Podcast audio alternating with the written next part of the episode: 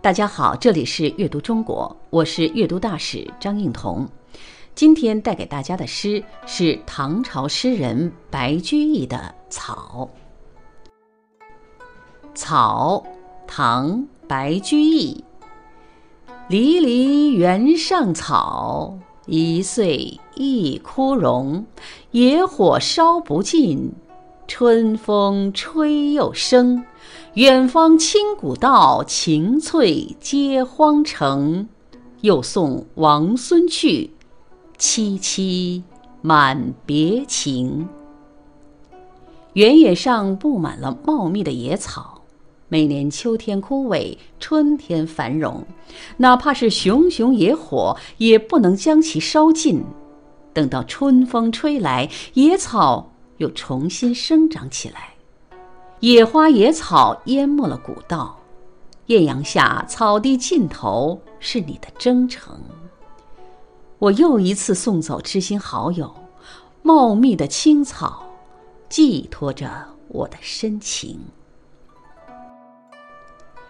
白居易字乐天，晚年又号香山居士，是我国唐代伟大的现实主义诗人。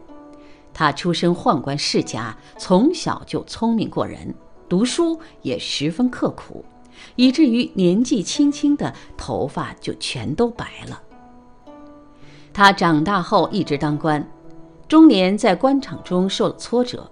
但仍为百姓做过许多的好事，也写了许多的好诗。白居易的诗题材广泛，形式多样，语言通俗易懂，被称为“老妪能解”，也就是说，老太太都能够听懂。他的作品在当时流传广泛，上自宫廷，下至民间，甚至远播新疆和朝鲜、日本，对后世文学影响巨大。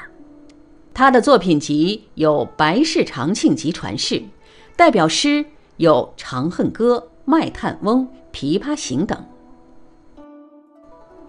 这首白居易的名诗《草》，又名《赋得古草原送别》，标题中“赋得”的意思，凡是指定限定的诗题例，都要在题目上加“赋得”二字。这种做法起源于应制诗。后来广泛用于科举诗帖诗，此诗为白居易准备科举考试而拟题的习作，所以也加了“赋得”二字。据唐代张固所著的《悠闲鼓吹》记载，白居易十六岁的时候到长安参见考试，特意带着这首诗去拜见顾况。顾况读了之后大为赞赏。白居易从此是名声大噪，这首诗也从此传颂千古。草，通过描绘古原上的野草，抒发了诗人送别友人时的惜别之情。诗的第一联“离离原上草，一岁一枯荣”，描写春草茂盛，而且拥有极强的生命力。秋天枯萎，春天繁荣，岁岁循环，生生不息。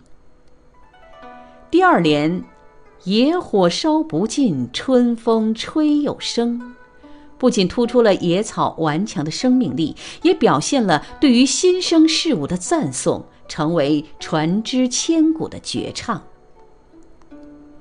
第三联“远芳侵古道，晴翠接荒城”。描写了广阔的远景，也是诗人极目远眺，为了下一句做铺垫。第四联“又送王孙去，萋萋满别情”，古道荒城，点出有人即将经历的处所，也就是点明了送别的本意。诗人借着草的生命力和蔓延之广，巧妙地点出离别的主题。